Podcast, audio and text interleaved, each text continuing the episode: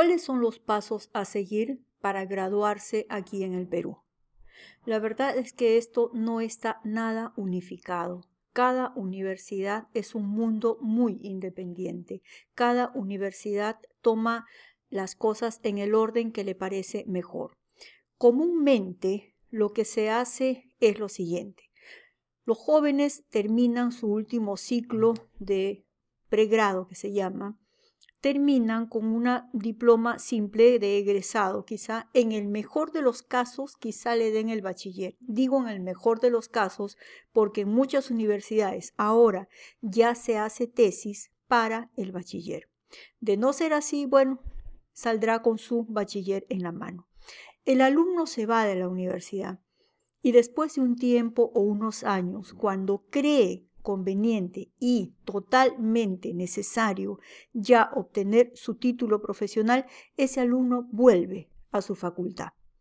Ese alumno debe volver al área de grados y títulos.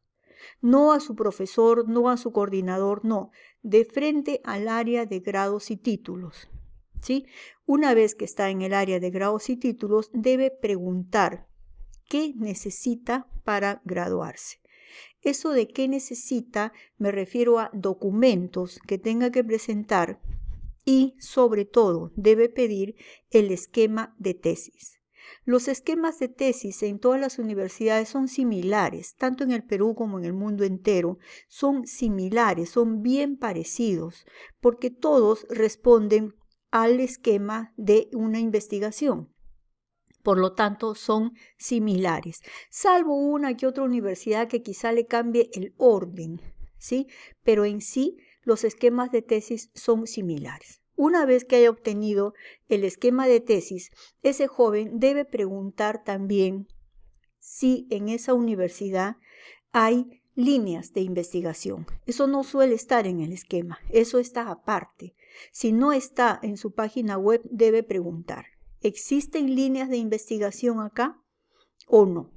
Si no las hay, eso significa que el tema es libre y cada uno puede investigar lo que mejor le parezca.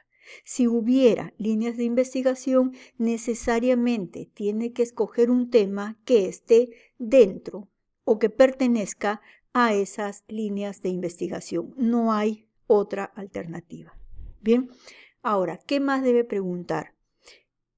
Si la redacción se va a hacer en APA o en Vancouver o en otra. Generalmente es APA o es Vancouver, pero hay que preguntar porque eso muchas veces no está escrito en ningún lado. Así que no dejen de preguntar. ¿sí? Además de eso, es bueno también preguntar, ¿qué hay con el asesor? ¿Cuándo debe llegar el asesor? El asesor puede solicitarse inmediatamente o hay algún momento en el que el asesor va a llegar a la vida de este joven estudiante. Todo eso se debe preguntar, son pasos a seguir. Una vez que el alumno sale de grados y títulos con toda la información, inmediatamente debe empezar. ¿Qué es lo que empieza primero? Haciendo el proyecto. El proyecto de tesis es un documento que debe tener más o menos unas 30, 40, 50 páginas quizá. No hay una cantidad exacta, por supuesto, pero en ese proyecto debe estar escrito qué es lo que va a estudiar. Es un proyecto, o sea, un plan de tesis, como también se le llama. Es un documento donde está escrito qué es lo que va a hacer, qué es lo que va a estudiar. Una vez que termina el proyecto, se presenta a la universidad, ahí generalmente es donde recién aparece el asesor.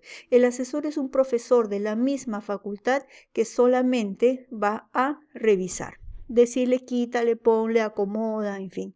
Una vez que se vuelva a acomodar todo, el alumno entrega una vez más el proyecto para que ya sea aprobado. Una vez que lo aprueban, recién pasa al desarrollo. Desarrolla la tesis, es decir, hace su experimento, toma sus cuestionarios o lo que fuera, y por último, sustenta.